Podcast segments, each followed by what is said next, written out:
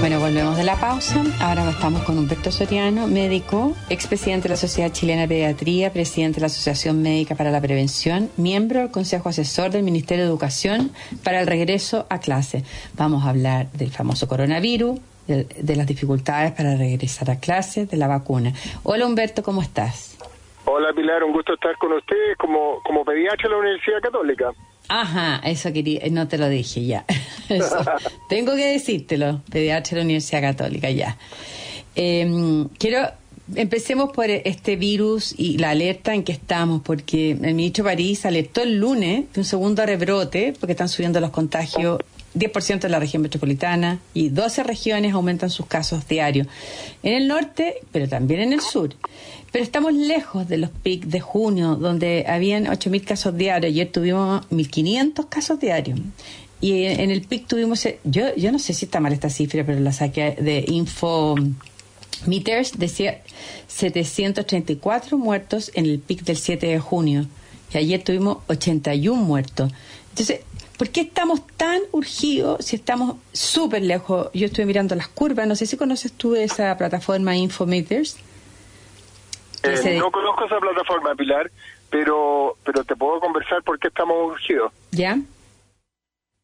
O sea, estamos urgidos porque en otros países desarrollados, eh, como España, eh, los, los rebrotes han sido en número peor que los eh, brotes iniciales, o sea, con más personas. Por suerte, como el sistema ya sabe, como uno conoce más al virus, como sabe mejor cómo tratarlo, eh, menos muertos.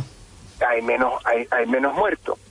Pero, pero mira, yo, yo conversaba con mi hija, que está haciendo un doctorado en la Universidad de Melbourne, y ella me decía, mira papá, si hay que vacunarse sí o sí, porque el virus es muy contagioso.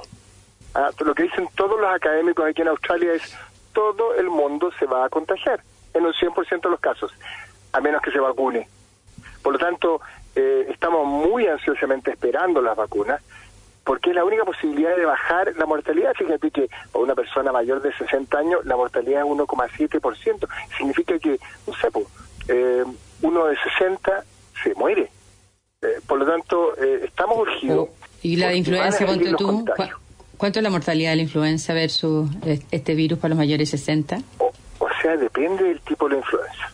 Lo, yeah. lo bueno que tiene la influenza es que con las medidas sencillas, eh, por ejemplo, con todas las medidas que tomamos, no hemos visto prácticamente influenza eh, hoy eh, en Chile. Sin embargo, no, pues. hay unos tipos de influenza, como la gripe española, no es una influenza realmente, pero se llamaba la gripe española, en que hubo eh, cinco veces, diez veces más muertes de lo que hemos visto ahora. Pero la actual Entonces, situación, doctor Seriano, significa que está, vamos derecho y sin remisión al peor de los escenarios que describió el doctor Paris cuando dijo que el peor de los escenarios significan seis mil y tantos eh, casos diarios y, y necesitaríamos 4.562 camas UCI cuando hoy día tenemos 2.200 y en el PIC hubo 3.184 no están asustando en el fondo porque se vienen estas fiestas y, y, con el virus bueno los contagios creciendo. se tome esta pandemia en serio. Eso es lo que todos los doctores estamos diciendo. Eh, nos queda mucho tiempo de coronavirus y mientras no estemos el 80% vacunados, mientras no haya inmunidad de rebaño, mmm, vamos a seguir con casos y vamos a seguir con muerte. Sí, fíjate que hace tres semanas murió una doctora de 37 años. Entonces, eh, totalmente de acuerdo con el ministro Baris que hay que seguir cuidándose porque esta, esta pandemia va a seguir y esta pandemia nos ataca con los que más queremos porque eh, ¿cuál es el problema? Conversaba antes, visitamos con, con el Consejo eh, del Asesor de Vuelta a Clase al, uh -huh. al ministro, a, al Liceo Bicentenario. Estamos ahí conversando con Juan Pablo Torres Torretti, un gran infectólogo que está trabajando en coronavirus y en las vacunas, y me decía, mira, si donde más se contagia la gente es en sus casas, con sus amigos, con sus tíos, con sus familiares. ¿Por qué? Porque hacen el asadito el fin de semana, ahora que el tiempo está bonito, vuelven a la casa, vuelven adentro y siguen con la mascarilla afuera, sin mascarilla en un, en un living, en un comedor, que no siempre está ventilado, fatal. error fatal es la fuente más frecuente en estos momentos de contagio. Entonces, eh, para tus auditores, sigamos cuidándonos, porque sobre todo los abuelos, ¿no es cierto?, sobre todo las personas más vulnerables, tienen mayor posibilidad no solo de morir, sino que de enfermar. Eh, así que clave, clave eh, el cuidarse. Recuperar el miedo, eso significa la distancia social, lavarse las manos todo, y dejar de besarse, porque yo veo que la gente en general se está besando de nuevo.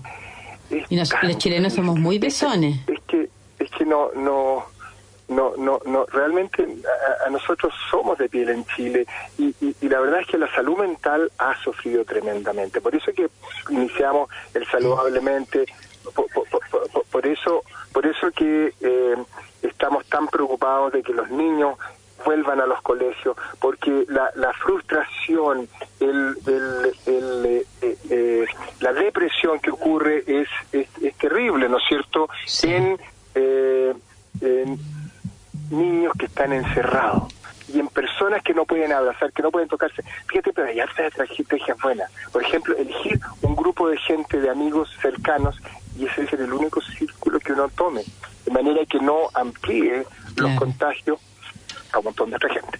Oh, y ya, y la, y la vacuna, porque ayer ya están cambiando todos los pronósticos, porque ya ayer estábamos sacando cuentas al aire y resulta que Pfizer ya dijo que no iba a mandar un, millón seiscientas mil dosis el primer trimestre como se esperaba, sino que la mitad.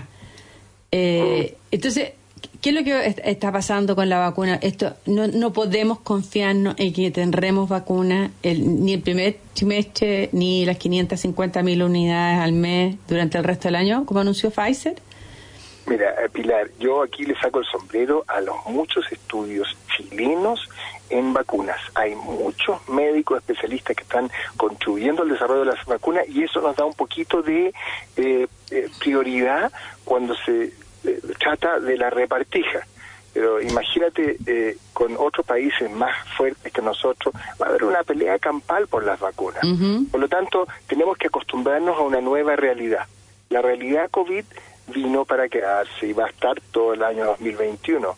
Y si nos cuidamos, podemos bajar los contagios, que es la meta que podemos proteger a los más vulnerables. Entonces no hay que olvidarse, cuando uno sale, de llevar el alcohol gel en el bolsillo. Hay unos sprays de alcohol también que son re cómodos. Entonces uno, si toca dinero, si toca una manilla, límpiese la mano, ¿no es cierto? Y la otra cosa, si tú tienes en tu casa o en tu familia alguien particularmente vulnerable, una persona mayor de 70 años, una persona con inmunosupresión, entonces usa medidas adicionales, por ejemplo, el escudo facial y no te olvides de mantener la mascarilla puesta, porque si tú te contagias, puede que a ti no te pase nada, Pilar, pero a tus abuelos sí. Y doctor Seriano, ¿usted cree que este otro año nosotros podemos, en verdad, eh, dar por hecho que vamos a contar con una vacuna? No hay ninguna duda que las vacunas ya existen, que tienen una alta efectividad y que van a haber vacunas para algunas personas prioritarias el próximo año cuántas vacunas, cuándo y en qué proporción vamos a estar vacunados, eso todavía no lo sabemos. Y eso estamos cruzando y trabajando a todo nivel para que eh, ocurra. Y tampoco sabemos si las vacunas van a funcionar también, ¿no? Porque ayer la revista Nature tenía un artículo que consignaba el dilema de comenzar a operar con vacunas que se aprueban como emergencia sin que se agoten sus etapas experimentales señalando como ejemplo que la mitad de los 43.000 participantes en la vacuna Pfizer y la mitad de los 30.000 participantes en la vacuna Moderna solo han sido seguidos por dos meses desde la última dosis. Y se desconoce entonces qué tan efectiva puede ser. Claro, esa, esa es una duda súper súper entendible y razonable. Y yo conversaba con mi señora, que es una mujer súper inteligente, que también me decía, oye, no habrá que tenerle susto a la vacuna, me decía, y, y la verdad es que si tú haces la matemática. No hay ninguna duda que las vacunas van a ser mejor que contraer la enfermedad. Porque hay dos opciones. O te vas a enfermar o vas a tener la vacuna. Y la, y la enfermedad en mayores de 60 años tiene un 1,7% de mortalidad. 1,7% de mortalidad. ¿Qué significa eso? Que, que, que tú tendrías que usar una vacuna que mate a más del 1% de la gente. Ninguna vacuna tirar mata al más del 1% de la gente. Pero además, ¿no es cierto? Además, el, no sé si ustedes tienen amigos que han tenido el coronavirus y muchas veces quedan enfermos. ¿Qué consecuencias que, quedó con el quedó con el pulmón terrible, quedó como una viejita así, no, espantoso. Entonces, la, la, la enfermedad no solamente mata el COVID, sino que además tiene enfermedad crónica asociada a haberse enfermado, haber estado en ventilador. Entonces, eh, o sea, la, la, decisión es recontra fácil, es vacuna o no hay dónde perderse. Ahora, ojalá te consigas la mejor vacuna posible y eso, no sé, pues veremos cómo, cómo lo hacemos. No, y además como van a llegar de varios laboratorios, puede que a uno le toque la buena y al otro le toque una no tan buena. Esa va a ser la cosa, ¿no es cierto? ¿A cuál va a ser la mejor vacuna? Y ojalá que nos toque la mejor vacuna posible, pero incluso la peor vacuna es mejor, que nada. agarrarse el coronavirus y lo que hay que entender es que el coronavirus lo vamos a, a tener sí o sí, no hay ninguna duda. Doctor Soriano, ¿por qué nosotros estamos con este brote, este, este eventual brote, antes que empiece incluso el verano? Porque cuando en Europa fue después de que te agotaron el verano, fue en otoño. Eh, muy sencillo, la gente se ha relajado, Pilar.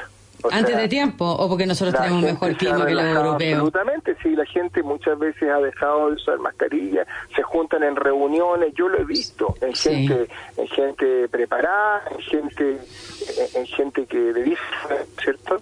Eh, pero pero a todo nivel el mensaje que hay que transmitir desde los medios de comunicación es cuídese, porque estamos en otra realidad y si nos cuidamos podemos salir adelante. Ahora, ¿cómo hacerlo para saciar esa, esa sed, ¿no es cierto?, de contacto personal. E, elija, elija un grupo pequeño, ¿no es cierto? De repente hay cuatro amigos, ¿no es cierto? Y esos cuatro que igual se cuidan igual de intensamente que tú, con esa persona, con esa persona uno se llama una cohorte. Eso se está haciendo en los colegios también, ¿no es cierto? Se están separando los cursos y haciendo cohortes de niños que están juntos que si alguno le da coronavirus no se enferma todo el colegio, sino que son esos 10 niños solamente. Bien, qué interesante. Vamos a hablar de los colegios a la, a la vuelta de la pausa. ¿Le parece, doctor Soriano? Excelente, Pilar. Ya, vamos a una pausa y volvemos. Ya volvemos, estamos hablando con el doctor eh, pediatra de la Universidad Católica Humberto Soriano que es parte del Consejo Asesor del Ministerio de Educación para el regreso a clase. Doctor, ¿usted cree que el esfuerzo por reintegrar a los niños a las clases presenciales ha sido satisfactorio por parte de los profesores, los padres y los propios establecimientos? ¿Cree que han retomado las clases presenciales, presenciales todos los colegios que tenían las condiciones para hacerlo? Ah, son dos preguntas, Pilar. La primera es eh, si ha sido satisfactorio para los alumnos. Eh, el miércoles estuvimos conversando con los alumnos del Liceo Bicentenario. Eh, fuimos un grupo del Consejo a conversar con, con ellos.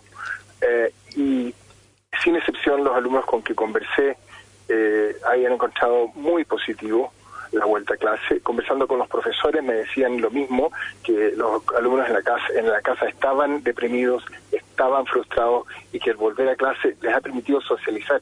La socialización es clave en el desarrollo de las niñas y niños, Pilar.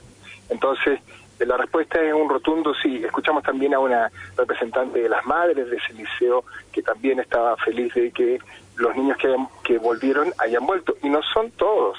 Para responder tu segunda pregunta, eh, casi el 10% o menos de los alumnos han vuelto a clase.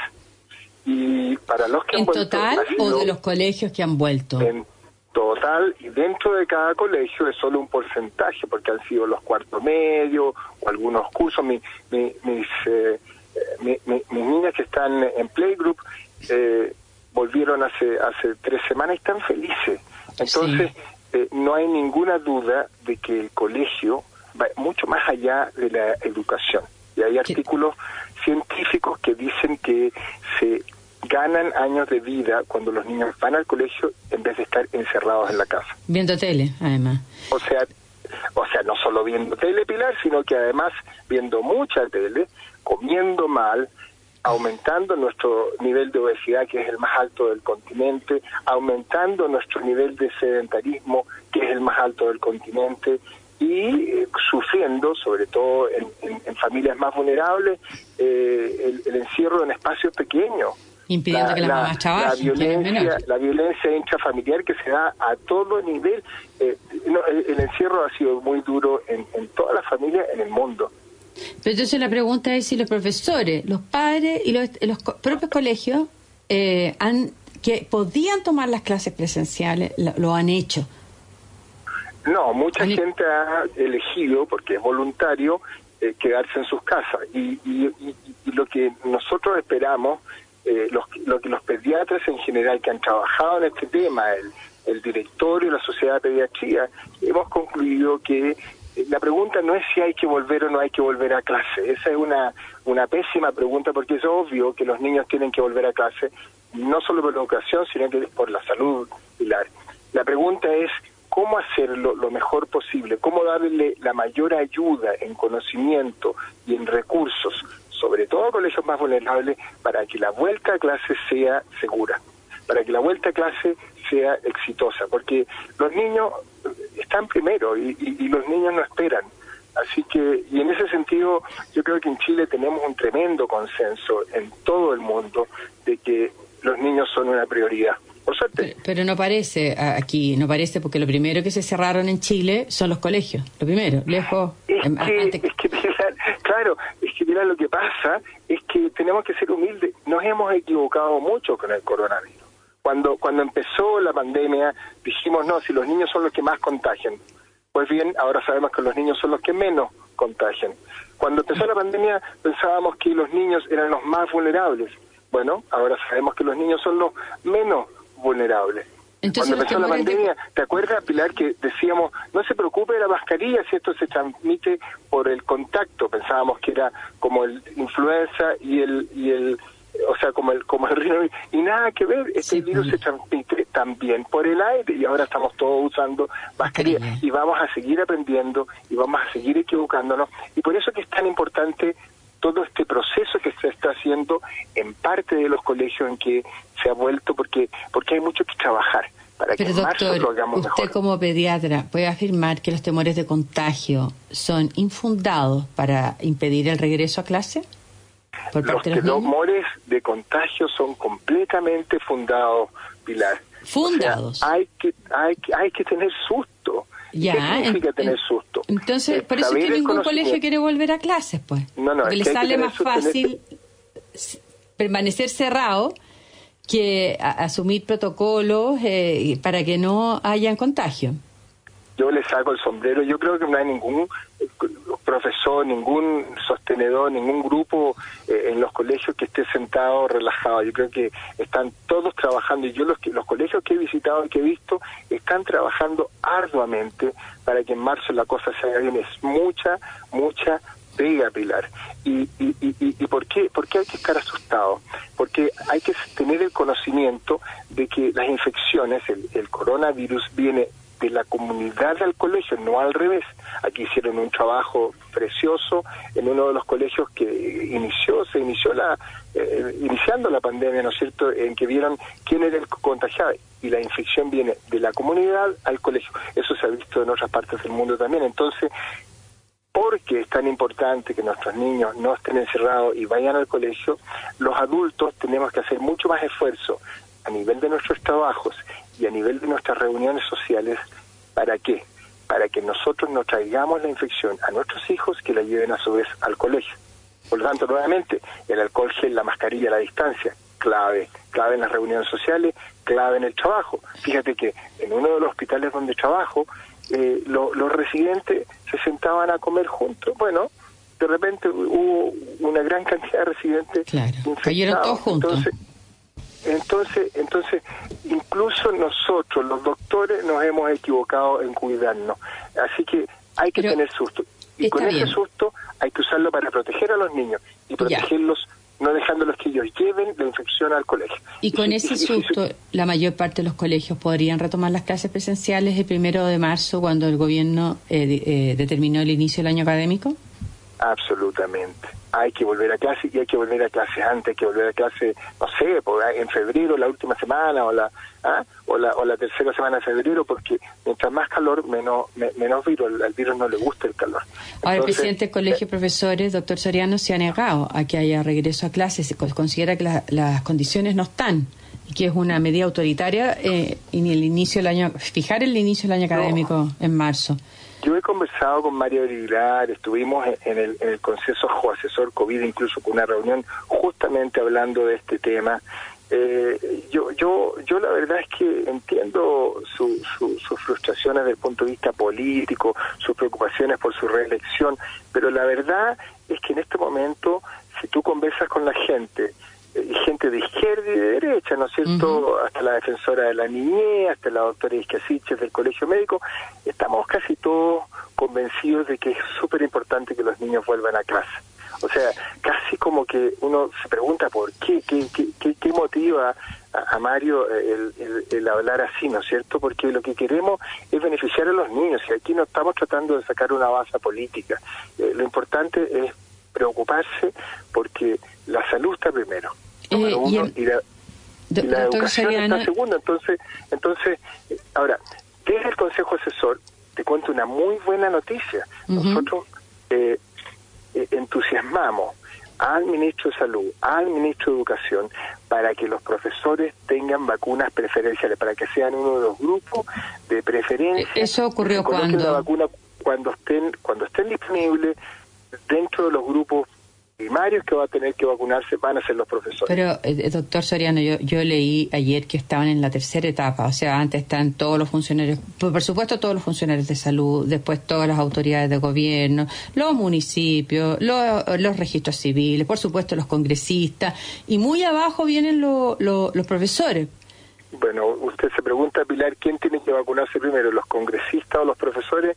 Yo creo que esa va a ser una decisión más bien política y Pero hay que preguntarle qué Yo pensé que el Consejo de Vacunas ya lo había determinado, según lo que se publicó, y que los profesores venían en la tercera ola, lo que es injusto. O, bien demuestra que tampoco son prioridades para, para, para el gobierno, a pesar de que para el ministro de Educación sí parece ser prioridad el regreso a clase.